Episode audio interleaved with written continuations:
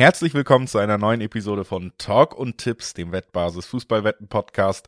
Mein Name ist Julius Eid und wie immer an meiner Seite Alex Troika. Hallo Alex. Und wie immer die gleiche Anmoderation. Hallo Julius. Ja, das nennt man Wiedererkennungswert.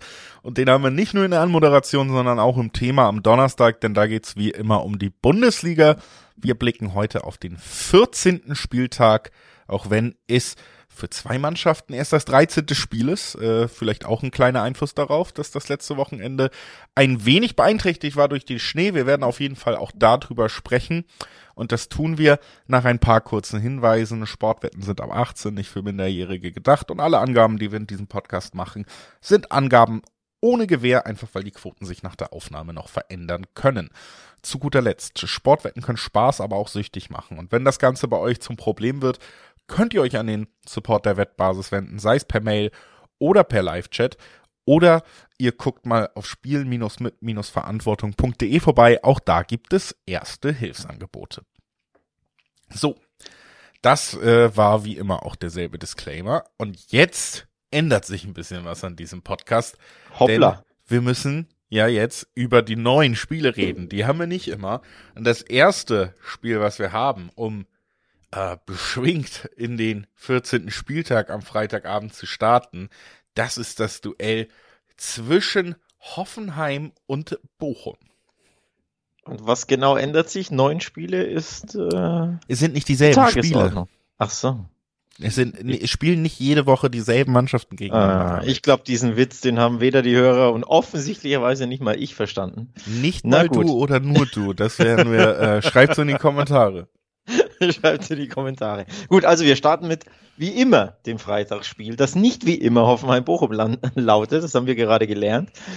Ähm, ja, ein, ein Freitagsspiel, das ich mir, naja, etwas unterhaltsamer vorgestellt hätte, aber irgendwie liest sich das nicht so prickelnd, ohne jetzt einem der beiden zu nahe treten zu wollen. Aber ich habe Weihnachtsfeier am Freitag, darüber bin ich jetzt im Nachhinein, wo ich gesehen habe, wie das Freitagsspiel lautet, nicht ganz so unglücklich, aber das spielt ja nicht zur Sache, ob ich das Spiel ähm, sexy finde oder nicht, sondern wir wollen es hier besprechen und wir wollen Tipps und äh, Einschätzungen, Prognosen abgeben.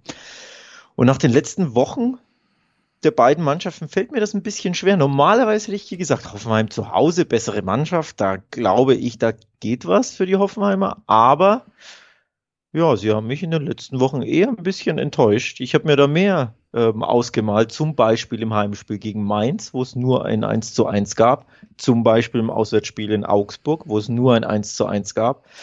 Also äh, besagtes gleiches Ergebnis würde mich diesmal nicht überraschen. Wie sieht's bei dir aus? Ja, ich muss sagen, ich bin ein ähm, bisschen gespannter auf das Spiel, weil wir ja letztes Wochenende dann, wie auch hier angekündigt, den ersten Heimsieg der Bochumer gesehen haben und schon gesehen haben, okay, da wurde mit dem Trainer verlängert, die haben jetzt mal wieder drei Punkte geholt Jawohl. und ähm, haben das ja auch auf eine ziemlich beeindruckende Art und Weise gemacht. Also es war ein sehr souveräner Heimauftritt gegen eine Mannschaft, die vermeintlich deutlich besser besetzt ist, was die Kaderqualität angeht und ähm, haben da eigentlich wenig Zweifel dran lassen an dem Sieg über 90 Minuten. Das fand ich schon um, ganz gut zu sehen und macht das Spiel für mich tatsächlich ein bisschen interessanter, weil Hoffenheim natürlich jetzt äh, nicht mehr wirklich gut in Form und ähm, Bochum ja, das ist schon für mich jetzt so ein Duell, wo ich sagen würde, mit der Leistung, die wir von Bochum gegen Wolfsburg gesehen haben, könnte ich mir auch vorstellen, dass Hoffenheim eine Mannschaft ist, die ihre Probleme kriegt, ne? Weil wenn du wenig zulässt, Hoffenheim wird dir immer auch den Gefallen tun, mal deine Konter fahren zu können. Mhm dann, dann stehen die Chancen vielleicht gar nicht bei null unbedingt, dass der vermeintliche Underdog hier wieder was holen kann, ne? Ja, so sehe ich das tatsächlich auch. Ähm, denn ja, normalerweise würde ich ja auch ähm, Hoffenheimer Heimspiel sind ja ta weiterhin Tabellenfünfter, ne? Äh, oh, nee, Sechster, sorry. Ähm, spielen also eine sehr, sehr gute Runde. Aber eben zuletzt ein bisschen Körner gelassen. Das war, ähm, war ein bisschen mit Luft nach oben. Vier Spiele auch ohne Sieg. Ähm, glaube nur eines der letzten sechs gewonnen. Also ein bisschen äh, ist die Form verloren gegangen.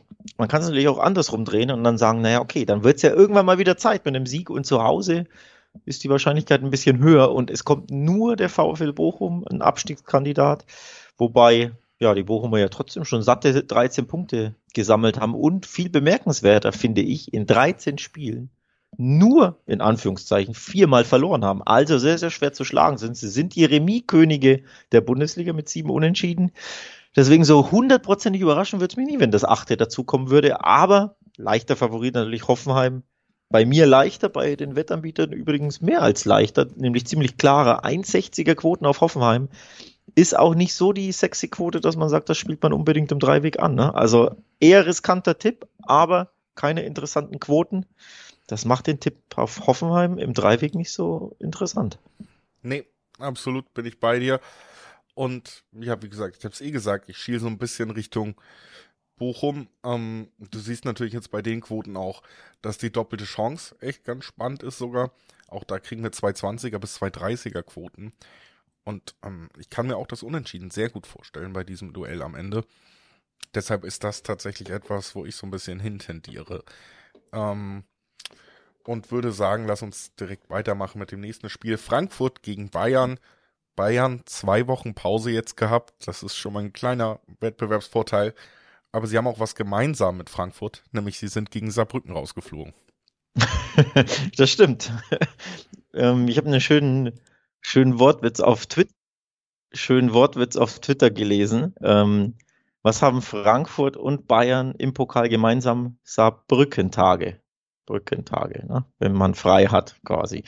Ja, also auf jeden Fall die Frankfurter. Tja, die haben ihre Form komplett verloren. Die Bayern konnten pausieren, im Pokal durften pausieren, mussten pausieren in der Bundesliga, sind also ausgeruht. Die Frankfurter sind niedergeschlagen und mit der Doppelbelastung in der, in der Woche. Tja, das ist für mich eine recht klare Ausgangslage. Und klar sind auch die Quoten 1,30 auf Bayern. Und ganz ehrlich, alles andere als der Bayern-Sieg, da wäre ich jetzt mal überrascht. Ja, Frankfurt normalerweise ein schweres Los für die Münchner. Da gab es schon viele, viele Niederlagen und ähm, äh, Remis. Ich glaube, 20 Niederlagen haben sie schon in, in der Main-Metropole kassiert. Das ist recht viel. 16 Mal nur gewonnen, also mehr Niederlagen als Siege historisch gesehen. Aber angesichts dieser Ausgangslage und der Stimmungslage in Frankfurt und der verlorenen Form Bayern-Sieg. Und zwar vielleicht sogar ganz klar. Ja, ich nicht nur vielleicht ganz klar für mich, für mich wird es, glaube ich, sehr deutlich. Frankfurt ähm, mit der großen Enttäuschung und ganz ehrlich muss man ja auch sagen, natürlich war das jetzt vielleicht die größte Enttäuschung, aber sicherlich noch nicht, äh, nicht die einzige in dieser Saison. Es gab schon ein paar Spiele, die einem nicht gefallen haben, vor allen Dingen eben auch gerade die letzten, ne? Also auch gegen Augsburg verliert man dann am vergangenen Wochenende. Mhm. Ähm, gegen, gegen Stuttgart davor natürlich auch in der Liga, aber gerade das Augsburg-Spiel und dann Saarbrücken, das zeigt, die Mannschaft ist so ein bisschen an einem kleinen Tiefpunkt innerhalb der Saison angekommen. Man darf, glaube ich, auch echt nicht unterschätzen. So zwei Wochen Pause und Training in Ruhe für eine Mannschaft wie Bayern, das haben die meisten Spieler seit vier, fünf Jahren nicht mehr gehabt bei den Spielplänen, die wir haben und den Turnieren, die in den letzten Jahren immer in die Pausen geschoben wurden. Das ist richtiger Luxus und ich glaube, die haben richtig Lust und die werden da mit, mit Spielfreude absolut fit. Ähm, jetzt spielen sie nicht mal gegen eine Mannschaft, die eine Woche Pause hatte, sondern gegen eine Mannschaft, die sich irgendwie aufrappeln muss nach drei Tagen und einem richtigen Nackenschlag. Das ist so eine undankbare Ausgangslage, dass ich hier tatsächlich äh, ja, Richtung Handicap gehe, ehrlich gesagt.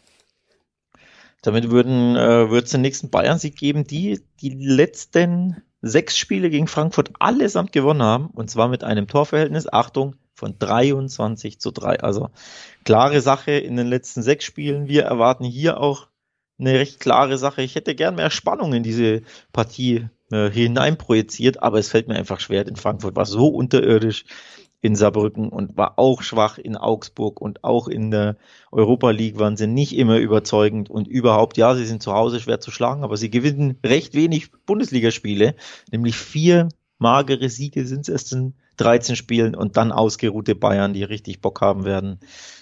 Ja, nicht viel Spannung in dem Spiel, vielleicht im nächsten, Julius. Ach, das finde ich schön, wenn du auch mal so eine Überleitung machst, dann kann ich die direkt mitnehmen.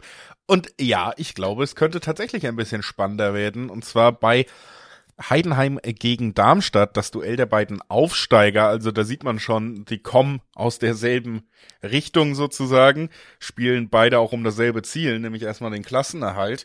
Und sind beides Mannschaften, die jetzt vielleicht im Gegensatz zu den, ja, zu den ärgerlichsten Spielzeiten, die wir irgendwie für Aufsteiger erlebt haben, jetzt nicht chancenlos ganz unten drin stehen. Ne? Darmstadt und Heidenheim 14. und 16. Also keiner der beiden zumindest auf einem direkten Abstiegsplatz bis jetzt. Wir haben auch schon ordentliche Leistungen gesehen. Und sie sind in Schlagdistanz. Darmstadt zwei Punkte hinter Heidenheim. Also das ist ein richtig spannendes Duell da im Tabellenkeller.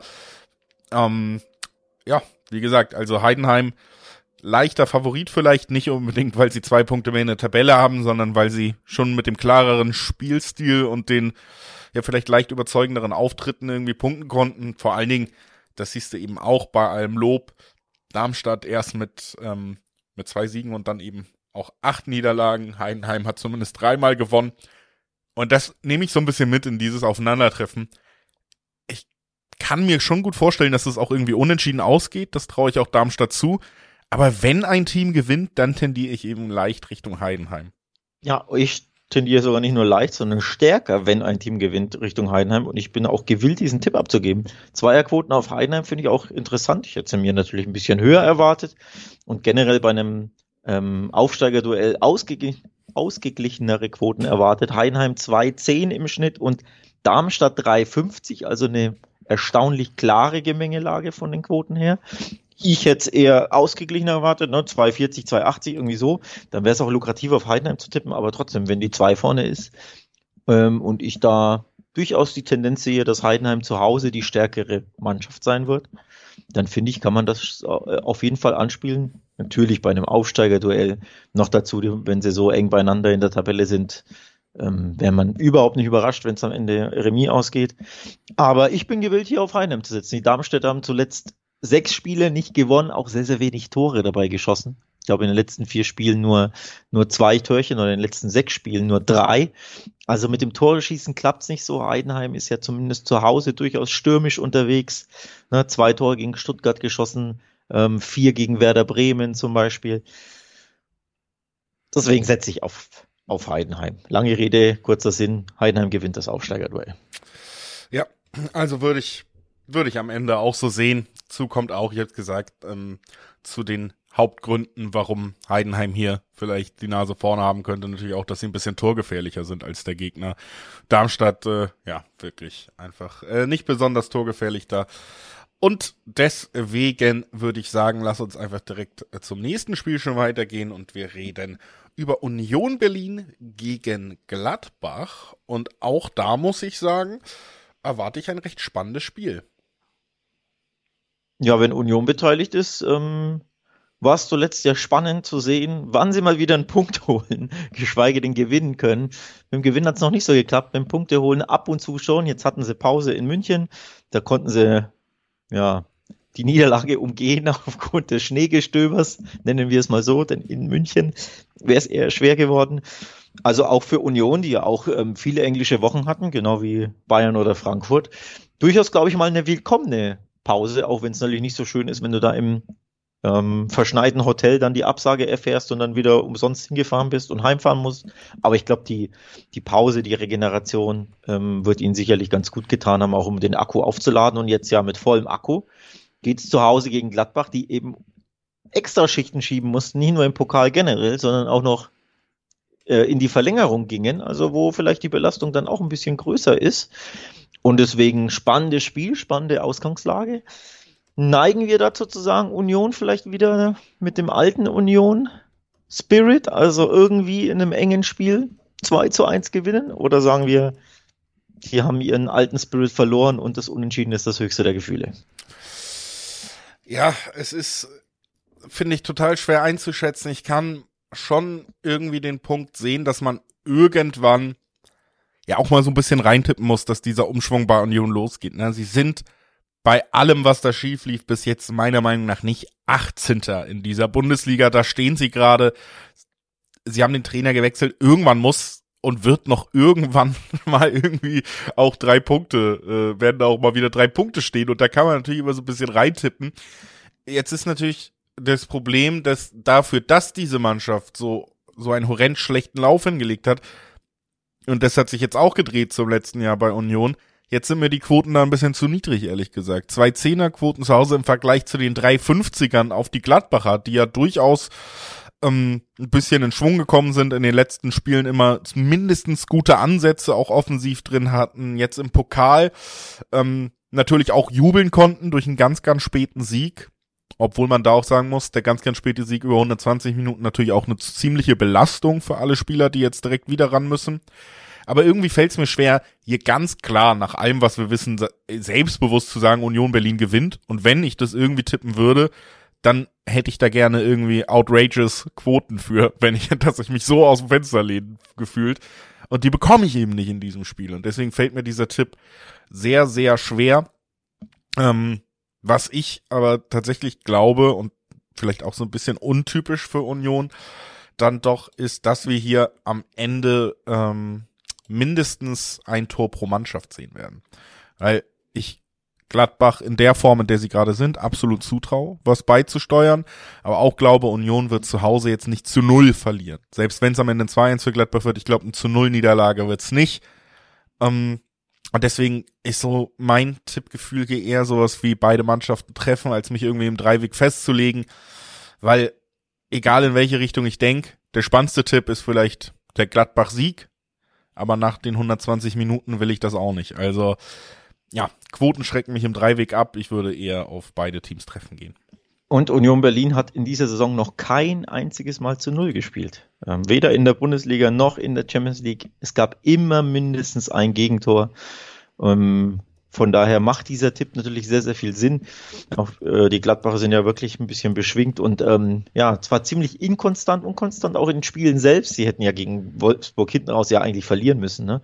In der Nachspielzeit, der regulären Spielzeit, hatte ja Wind diese Monsterchance frei vor dem Tor und schiebt ihn da irgendwie einen halben Meter daneben. Ne? Das wäre ja der, der Lucky Punch noch in der regulären Spielzeit gewesen, dann wäre jetzt Gladbach ausgeschieden, dann würden wir vielleicht ein bisschen anders über dieses Spiel reden oder über die Gladbacher Fohlen.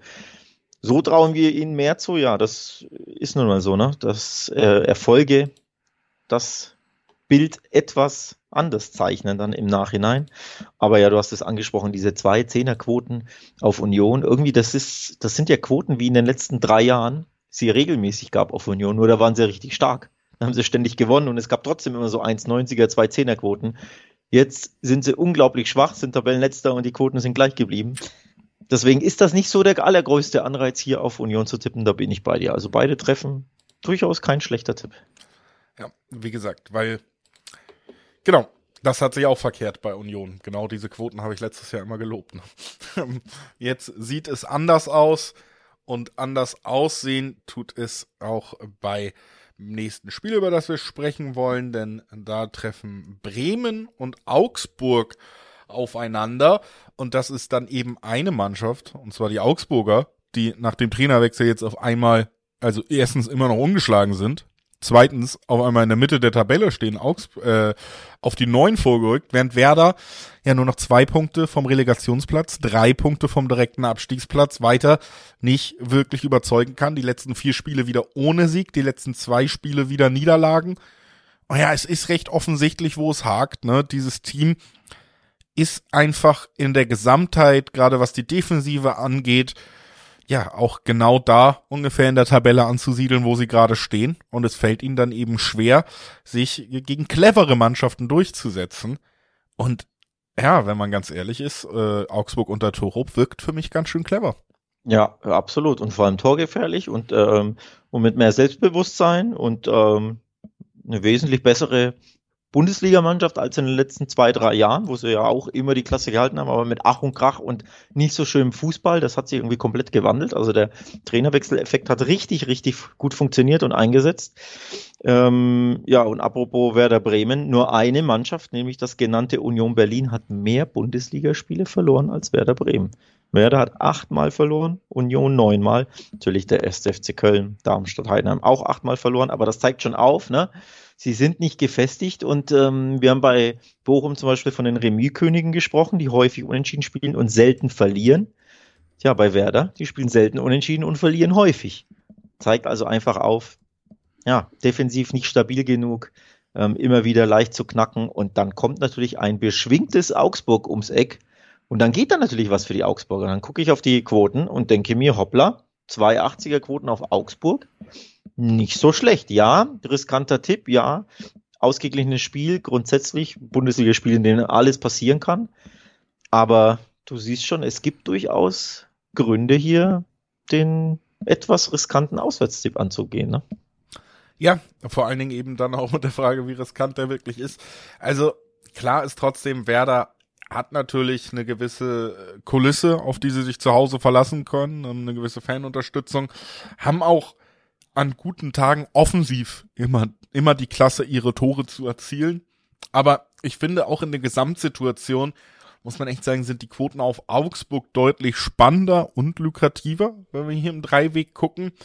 Und äh, gehen dann tatsächlich ja auch in eine Richtung, wo man äh, zumindest auch nochmal erwähnen kann, dass die doppelte Chance über 1,60 liegt im Schnitt. Heißt, ähm, das ist zumindest auch anspielbar, ohne dass wir jetzt wieder in diese Zweier, Dreier, Mensch, das knallt richtig Region, aber gerade für Kombischeine auch diese doppelte Chance anspielbar. Und damit wird man ja eigentlich nur tippen, Augsburg bleibt ungeschlagen gegen eine Mannschaft, die sich super schwer tut, gegen eine Mannschaft, die ihn durchaus liegen könnte vom Ansatz auch, denn Werder wie gesagt, eher ein bisschen dieses Spielfreudige, die brauchen schon einen Gegner, der ihnen auch den Platz gibt, der sie auch mal ähm, ja, dieses Spiel aufziehen lässt, während Augsburg genau die Mannschaft ist, die Bock darauf hat, gegen solche Gegner zu spielen und sie halt eiskalt zu bestrafen. Ne? Also, dass Augsburg hier mindestens einen Punkt mitnimmt, das kann ich mir auch sehr, sehr gut vorstellen. Ja, ich finde es überhaupt ähm, schwer zu tippen im Dreiweg. Das ist eins dieser Wundertüten-Bundesligaspiele, das ja so oder so ausgehen kann. 2-1, 1-1, 1-2 und richtig schwer zu tippen, vor allem beim FCA zuletzt. Ähm, ja, die sind ja eh schwer zu tippen. Es gab ja viele Unentschieden, drei in vier Spielen. Dann wurde Frankfurt zu Hause, finde ich, durchaus überraschend dann mit 2 zu 1 geschlagen. Dann gab es Spiele, in denen sie zurücklagen, in Heidenheim 0 zu 2 und dann gewinnen sie noch 5 zu 2. Ich glaube, gegen Wolfsburg lagen sie dann ja auch 0 zu 2 hinten, gewannen auch noch 3 zu 2. Also Augsburg ist durchaus dann schon auch eine Wundertüte. Und deswegen halte ich mich im Dreiweg hier lieber fern, auch wenn die Augsburg-Quoten einfach wesentlich lukrativer sind. Und es ist die gefestigtere Mannschaft aktuell und bessere Mannschaft. Aber schwer zu tippen. Viel interessanter finde ich, dass beide treffen werden. Denn, ich habe es bei Union angesprochen, der FC Augsburg hat auch Probleme damit, die Null zu halten. Haben sie auch noch kein einziges Mal geschafft in der Saison. Und überhaupt sind sie seit 20 Auswärtsspielen nie ohne Gegentor geblieben. Also vor allem in der Fremde. Saisonübergreifend gibt es regelmäßig Gegentore. Und Werder Bremen zu Hause ja, da können die Tore schießen, kassieren tun sie aber auch welche. Augsburg ist auch unter Torup angriffsstark. Also beide treffen ist, glaube ich, hier der sicherste Tipp. Ja, auch das kann ich durchaus nachvollziehen. Ähm, hab's ja eben auch mit den Spielweisen so ein bisschen ausgeführt und äh, würde sagen, bevor wir mit dem nächsten Spiel weitermachen, habe ich noch einen Tipp, der nie daneben geht. Nämlich schaut mal auf wettbasis.com vorbei. Da äh, bekommt ihr nicht nur auch nochmal in schriftlicher Form die Vorschau auf die Bundesliga in Videoform ähm, sondern ihr könnt euch auch über die Bundesliga hinaus über alle wichtigen Spiele informieren. In der Premier League zum Beispiel, da schaue ich ja immer mal noch besonders drauf. Bahnt sich äh, durchaus eine spannende Meisterschaft an. Manchester City jetzt zum zweiten Mal in Folge Punkte liegen lassen und Dritter nur noch in der Tabelle. Also das ähm, durchaus spannend. Ich glaube, sie haben sogar vier Vierter. Spiele nicht gewonnen. Ich glaube, sie sind auch Vierter in der Tabelle, weil sie gegen Aston Villa direkt ja. Konkurrenten verloren haben. Vier, vier Spiele in Folge nicht gewonnen in der Premier League. Gab es, ja. glaube ich, unter Pep noch nie. Genauso wie es äh, nur zwei Torschüsse gegen Aston Villa gab. In der zweiten Halbzeit null herausgespielte XG. Auch das gab es unter Pep noch nie. Ähm, also da ist ein bisschen was im Argen, die Dominanz so ein bisschen weg und das verspricht ja meistens ein bisschen mehr Freude für den neutralen Zuschauer. Mhm. Aber wer sich da informieren will, wie gesagt, auch da wettbasis.com, genauso sogar über den internationalen Fußball, über den Fußball an sich hinaus, alle spannenden Sportarten. Wir sind ja auch wieder in der Wintersportsaison, die Weltcups laufen. Also wer sich da informieren will, schaut gerne auf ähm, wettbasis.com vorbei, während wir den Sprung nach Niedersachsen machen Wolfsburg empfängt äh, Freiburg und das ist für mich tatsächlich auch ein Spiel, wo ja, mir so ein aus der Pistole geschossener Tipp erstmal ein bisschen schwer fällt, denn das sind beides so ein bisschen Sorgenkinder für mich im Moment, diese Mannschaften. Auch wenn Freiburg zuletzt wieder gewinnen konnte. Davor haben sie halt ähm, Unentschieden Niederlage, Unentschieden Niederlage, da siehst du ungefähr die Form und bei Wolfsburg sieht's ja ähnlich aus. Auch die haben in den letzten fünf Spielen nur ein Spiel gewinnen können, sogar drei verloren. Ähm, jetzt auch im Pokal noch äh, die bittere Last-Minute-Niederlage gekriegt, trotzdem 120 Minuten in den Beinen. Ähm, beides, sag, sagen wir mal so, beides nicht unbedingt Mannschaften, die mir in dieser Saison besonders gut gefallen haben, vor allen Dingen in den letzten Wochen. Und ich schaffe jetzt die Überleitung von Man City zu Wolfsburg, was Sie fragen, wie geht das denn? Ja, apropos wenig herausgespielte Chancen, bei Man City ja gar keine in Halbzeit 2, genau das ist das Manko des VfL Wolfsburg in dieser Saison, denn der VfL hat sich nur 56 Chancen herausgespielt. Das ist zusammen mit Union Berlin der Negativwert der Bundesliga, aber Union hat ja ein Spiel weniger, weil ja das Bayern-Spiel abgesagt wurde. Also du merkst schon, bei Wolfsburg hapert es auch mit dem Herausspielen von Torchancen, dementsprechend dann auch irgendwann mit dem Verwerten dieser, wenn es recht wenige gibt dann schießt er halt nicht ganz so viele Tore. Dann gewinnst er auch nicht ganz so Spiele, viele Spiele. Natürlich klingt das jetzt so, als wenn sie auf dem Abstiegsplatz stehen würden, tun sie nicht. Aber Rang 11 ist nach gutem Saisonstart ja dann trotzdem irgendwo ernüchternd. Schon sieben Niederlagen, das ist auch ernüchternd.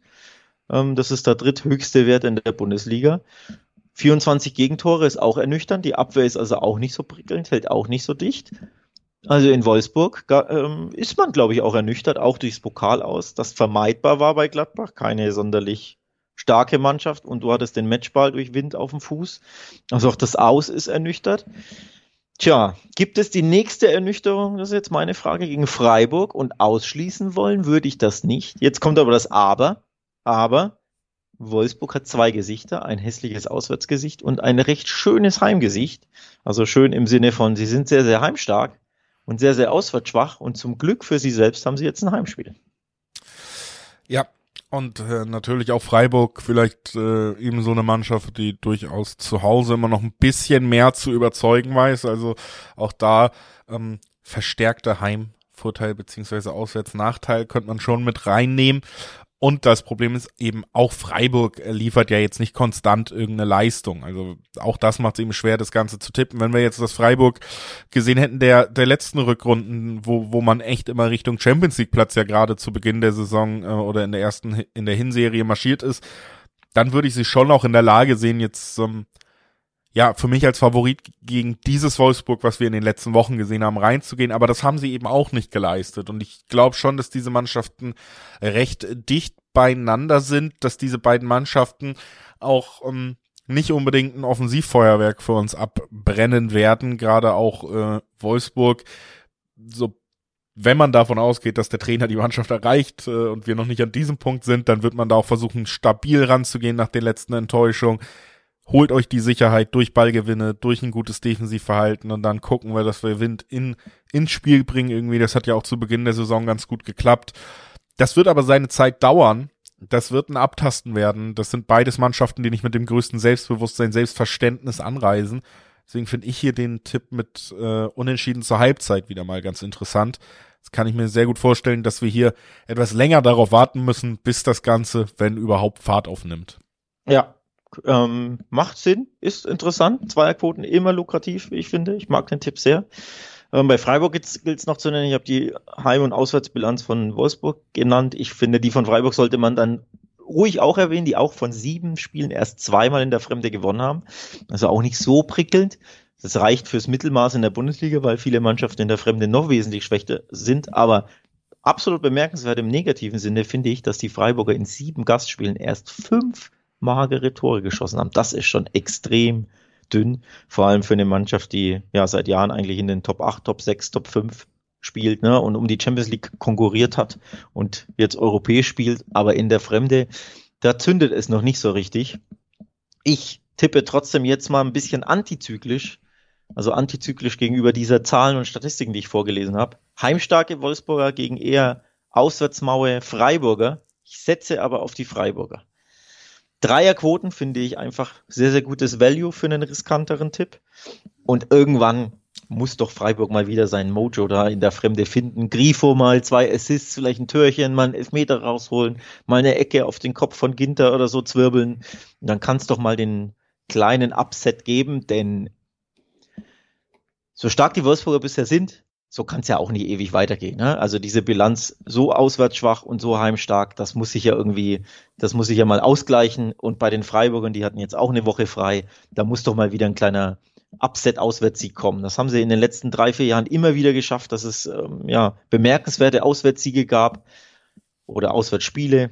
Und darauf setze ich jetzt aufgrund, hauptsächlich aufgrund dieser Dreierquoten, gehe ich mal ins Risiko und sage, Freiburg überrumpelt die Wolfsburger, die auch ein bisschen angeschlagen durch den Pokal sind die nicht gut in Form sind. Freiburg gewinnt das Ding, Julius. Jo, und dann können wir nächste Woche auch mal über den Trainer reden, finde ich. Aber das schieben wir. Äh, da freust du dich da drauf. Da freue ich mich doch drauf. Das schieben wir auf äh, und kommen zum nächsten Spiel. Das ist das Topspiel und es liest sich namentlich auch erstmal so, als wäre es auf jeden Fall ein Topspiel, nämlich Dortmund gegen Leipzig. Ich muss aber sagen, für mich, kann ich schon mal vorgreifen, wartet am Sonntag natürlich das eigentliche Topspiel dieser Liga mittlerweile. Und es liegt auch daran, dass sowohl Dortmund als auch Leipzig ihre Probleme in dieser Saison haben. Immer mal wieder die guten Momente drin, immer mal wieder die schlechten Momente drin. Das gilt für Dortmund vielleicht noch mehr als für Leipzig, aber auch Leipzig hat äh, in den letzten Spielen durchaus mit Punktverlusten und vor allen Dingen ähm, eben mit einer sehr schwachen Chancenverwertung zu kämpfen. Das muss man da anmerken. Auf der anderen Seite die Dortmunder müssen dieses Spiel eigentlich gewinnen, damit äh, nicht äh, das Stadion zur Halbzeit leer ist oder was auch immer. Also die Stimmung droht natürlich deutlich zu kippen nach der zweiten Niederlage in kurzer Zeit gegen Stuttgart, nämlich im DFB-Pokal und da muss ich glaube ich auch sagen, einer kollektiv beschämenden Leistung.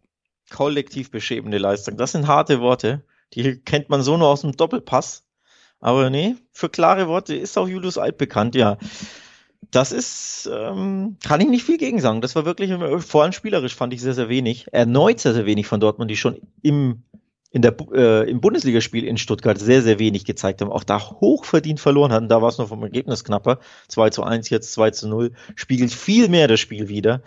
Und wenn man sieht, wie sie auch davor so gespielt haben in Leverkusen, wo es zwar zu einem Punkt reichte, aber auch mit Underdog-Fußball, mit Mauerfußball, mit Defensivfußball früh das Tor gemacht und danach nicht mehr viel außer verteidigt. Also das ist gerade spielerisch zuletzt ähm, von Dortmund sehr, sehr dünn. Und wenn dann natürlich die Ergebnisse ausbleiben oder man sie eben im Pokal blamiert, wo das Ziel ganz klar war, wir wollen das Ding gewinnen, das war schon vor der Saison der, Ziel, äh, der Plan und das Ziel und dann sind die Bayern ausgeschieden, also die Chance war ja enorm. Und dann vergibst du diese Chance mit so einem schwachen Fußball. Dann sind wir irgendwann, Stichwort Trainerdebatte, vielleicht nicht nur bei Wolfsburg bei dieser angelangt, nach diesem Spieltag möglicherweise, sondern vielleicht auch nach, bei Dortmund. Also den, den Freiburger Auswärtssieg, den habe ich schon prognostiziert. Ich glaube, ich, ich spiele das Double an und sage, vielleicht gibt es auch bei Dortmund Leipzig den Auswärts-Upset und dann dementsprechend eine Trainerdebatte. Obwohl man Dortmund.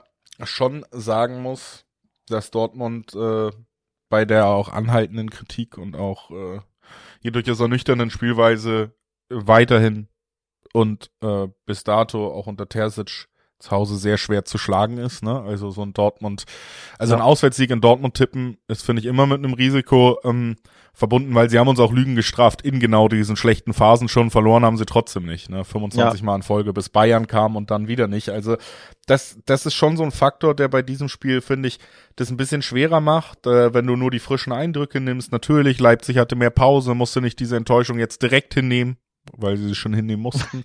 genau. In der Runde zuvor ne, in Wolfsburg. Aber genau. natürlich wackelt bei Dortmund einiges. Ich, ich, die Trainerdebatte an sich, da muss man sich, glaube ich, auch immer so ein bisschen fragen, und das ist schwer zu beantworten, wenn wir keinen Trainerwechsel sehen, wenn wir keine Alternativen sehen, so funktioniert's nun mal. Ähm, inwieweit ist es vielleicht nachvollziehbar, diese vorsichtige Herangehensweise gegen spielerische Mannschaften, weil man sich selber nicht zutraut, mitspielen zu können? Das ist ja eigentlich das absolut vernichtende Urteil dann für einen Kader, der mit Abstand das zweitgrößte Gehaltsbudget der Liga kriegt, ne? Dass man einfach sagt, wir haben hier keine Spieler, die hier spielerisch mit einem Stuttgart mithalten können, die hier spielerisch mit einem Leverkusen mithalten können. Wir müssen da irgendwie mit dem Underdog-Fußball rein und hoffen. Terzic hat das so entschieden. Ich kann sogar ein bisschen verstehen, wo der Gedanke herkommt, ob er damit wirklich richtig liegt. Wie gesagt, das ist schwer zu sagen und wenn es schief geht wie gegen Stuttgart, dann ist es super ernüchternd und dann hast du auch wenig äh, wenig redeeming qualities, wenn du das ganze Spiel nichts machst und es eben schief geht. Ne? Jetzt kommt dazu, um den Bogen zu spannen für dieses Spiel bei Dortmund, dass du nochmal eine Fülle an Verletzungen aus diesem Spiel mitnimmst. Richtig weh tut auf jeden Fall die Auswechslung von Marcel Sabitzer, denn das Ding ist, dass damit wirklich alles, was irgendwie im Dortmunder Kader ansatzweise als Verbindungsspieler im Mittelfeld, also zwischen erster und letzter Reihe, fungieren könnte, verletzt ist. Matcher weg, Sabitzer weg. Da hast du eigentlich diese spielerische Klasse und Bewegung nach vorne nicht mehr im Kader. Das ist ein harter Schlag, wenn du irgendwie spielerisch mitgehen willst. Also wirst du vielleicht doch wieder in diese Underdog-Rolle ge gebracht. Da hast du kaum noch Alternativen auf den Außenverteidigerpositionen. Sowohl Riasson als sogar Ersatzmann Wolf auch verletzt ausgewechselt.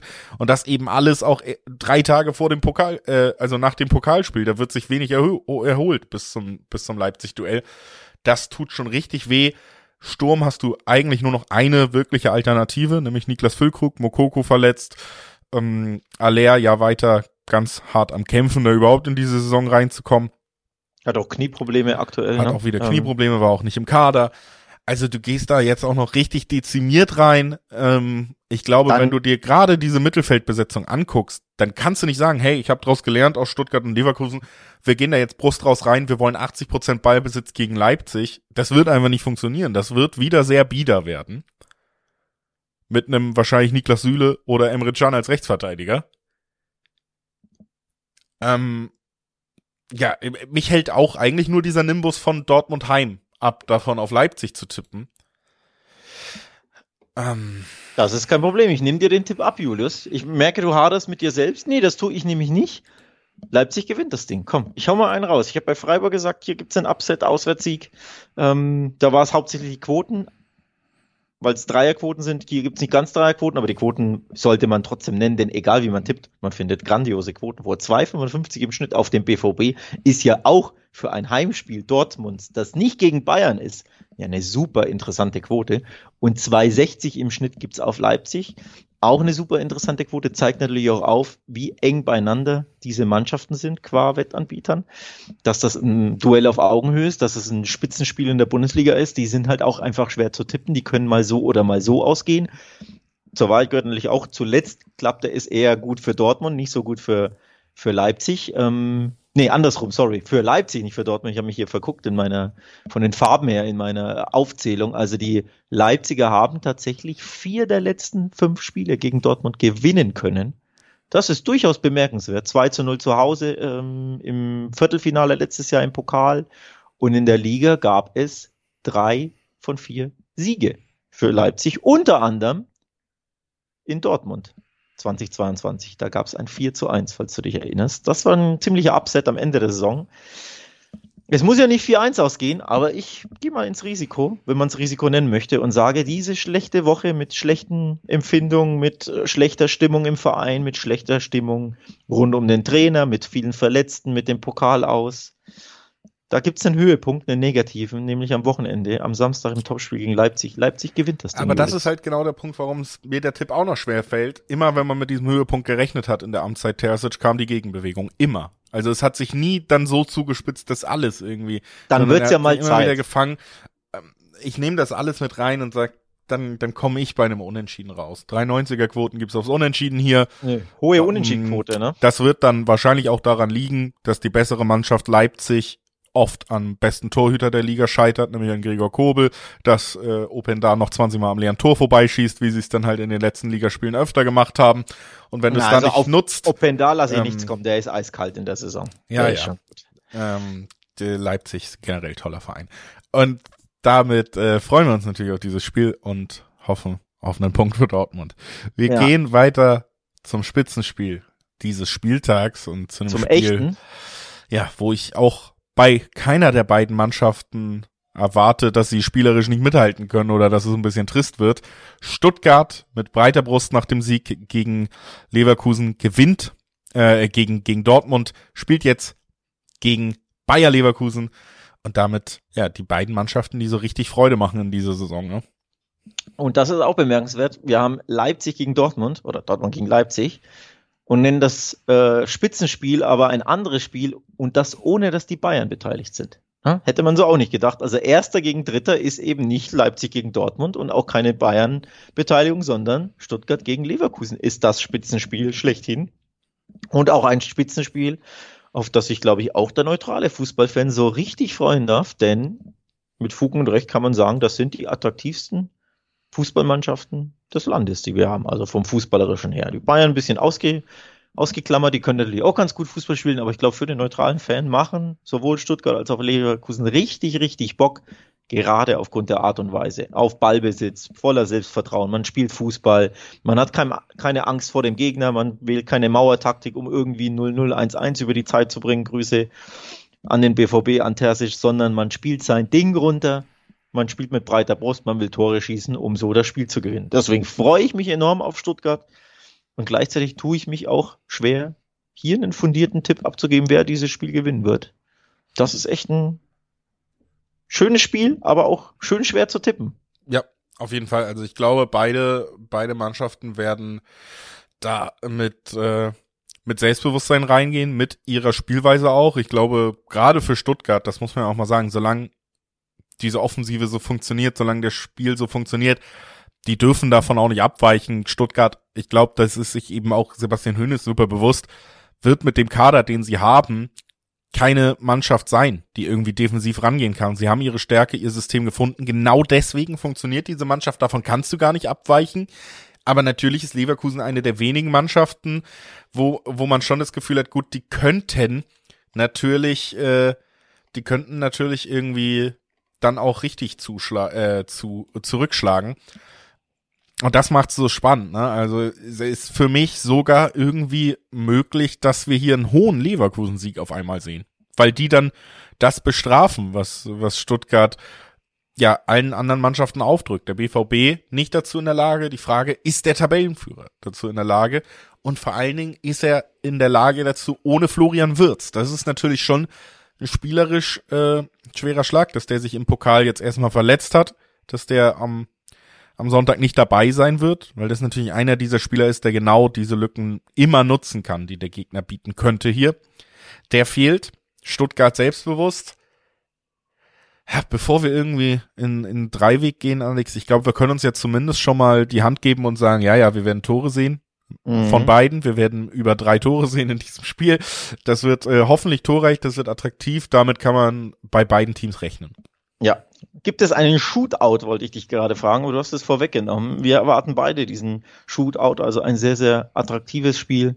Und zur Attraktivität im Fußball gehören nun mal auch Tore oder gerade Tore.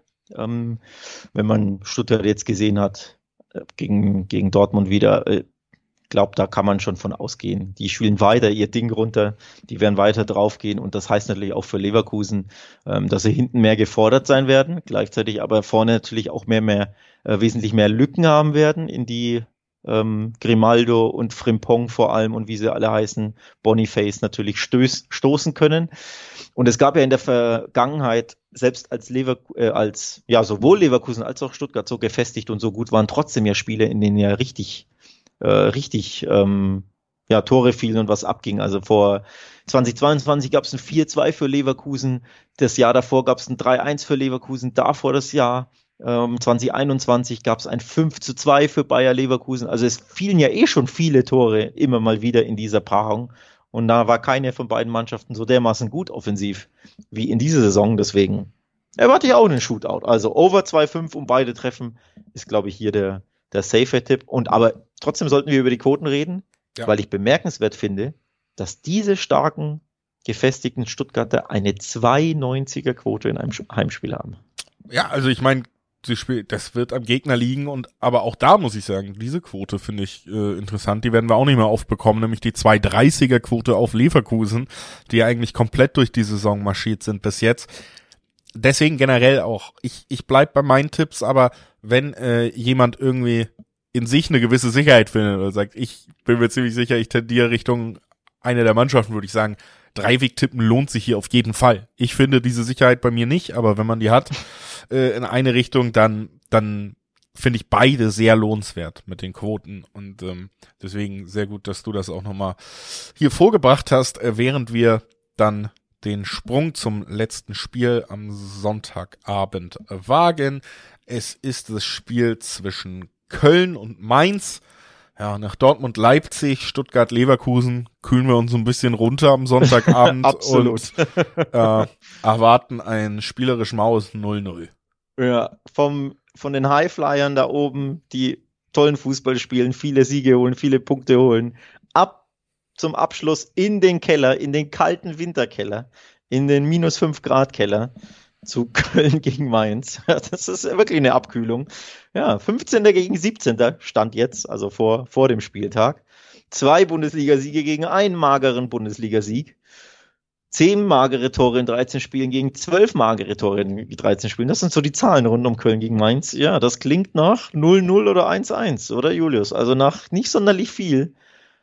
Ähm, fällt mir schwer. Jetzt hat natürlich der FC eine Befreiung ähm, gefeiert. In Darmstadt gab es den durchaus befreienden zweiten Saisonsieg im Abstiegskampf.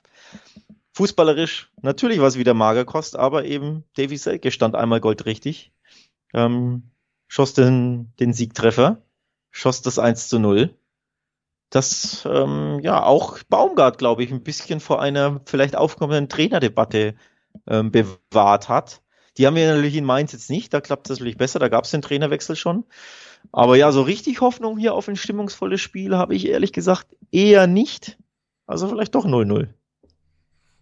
Ja, ich gehe tatsächlich auch von einem Spiel aus, das echt äh, bisschen traurig zu gucken wird, gerade was die Offensive angeht.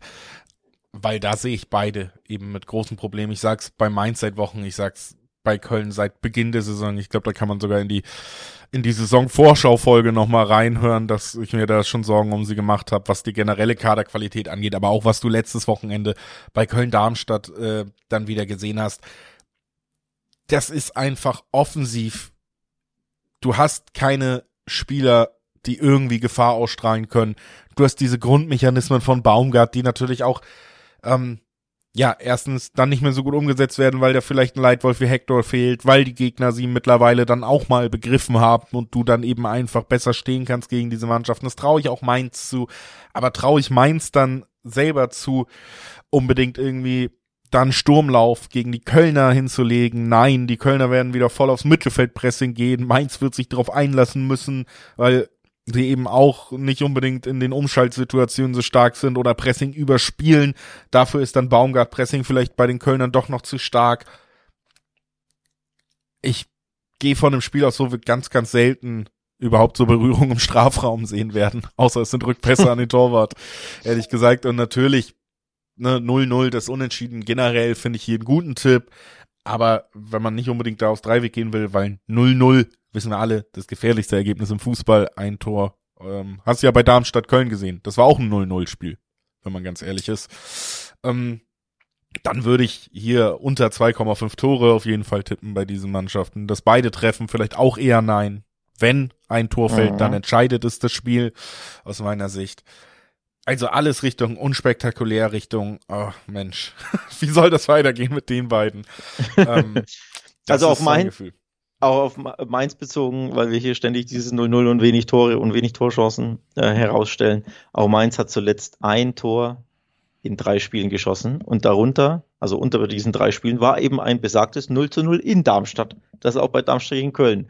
Wohl das verdientere Ergebnis gewesen wäre, statt dem Auswärtssieg der Kölner. Zumindest die Form der Mainzer zeigt ja nach oben. Sie haben jetzt 0 zu 1 durchaus unglücklich, fand ich, gegen Freiburg äh, verloren. Was ich so mitbekommen habe, war, war die Leistung da definitiv ähm, gut und da wäre mehr drin gewesen oder hätte mehr bei rumspringen müssen als eine Heimniederlage. Also mindestens den Punkt hatten sie verdient. Sie hätten auch in Führung gehen können. Ich glaube, äh, wenn Ajorg nicht seine Form in der Saison völlig verloren hätte, hätte er ja der den Fuß richtig hingehalten und dann den Ball ins leere Tor geschoben, aber der hat eben seine Form verloren und ohne richtigen Knipser vorne drin schießt er halt als Abstiegskandidat auch keine Tore. Den hat Köln in Selke, naja, auch nicht unbedingt, aber mal halt schon. Aber ja, unterm Strich bin ich bei dir. Unter 2,5 beide Treffen, nein, sind äh, durchaus äh, logische Tipps bei diesem Spiel, das nach Abstiegskampf und Winter und äh, ja, Abkühlung klingt. Ja, Abkühlung hinten raus, aber ist ja auch ganz gut. Gehen wir alle äh, mit der richtigen Temperatur hier am Ende raus und ähm, beenden. Nee, ich, ich bin heiß auf Dortmund, Leipzig und Stuttgart, Leverkusen. Mich, mich kühlt auch Köln-Mainz. Oder Hoffenheim-Bochum nicht ab. Ich bin ein bisschen heiß auf Stuttgart-Leverkusen, aber jetzt wirklich äh, in den letzten Monaten jemals heiß auf ein Dortmund-Spiel war. Ja, das, das bleibt privat. Aber so ist es. Ich gucke nebenbei nochmal hektisch, ob wir irgendwann nächste Woche was besprechen müssen. Die Antwort ist ja. ja. ja. Die Champions League steht vor der Tür letzter Gruppenspieltag, dann ist auch mal gut für dieses Jahr. Dann habe ich vielleicht auch mal wieder einen Montag frei. Aber nicht das den nächsten. Ich, das kann ich dir nicht versprechen, denn Danach folgt eine englische Woche, was du nicht auf deinem Schirm hast, ich aber schon. Also 12. und 13. Dezember ist Champions League Woche, da hören wir uns am Montag. Und 19. und 20. Dezember ist englische Woche in der Bundesliga. Da gibt es also am Dienstag und Mittwoch einen Spieltag. Heißt, wir hören uns natürlich am 18. am Montag auch wieder und logischerweise davor am Donnerstag, den 14. auch. Also noch kannst du nicht so schnell in die Winterpause gehen, Julius. Ich wünsche mir Sorry. zu Weihnachten eine Woche Ruhe. Bis dahin ziehen wir aber natürlich durch. Schaltet gerne weiter ein und wir geben weiter alles bis dahin. Also danke fürs Einschalten und ciao.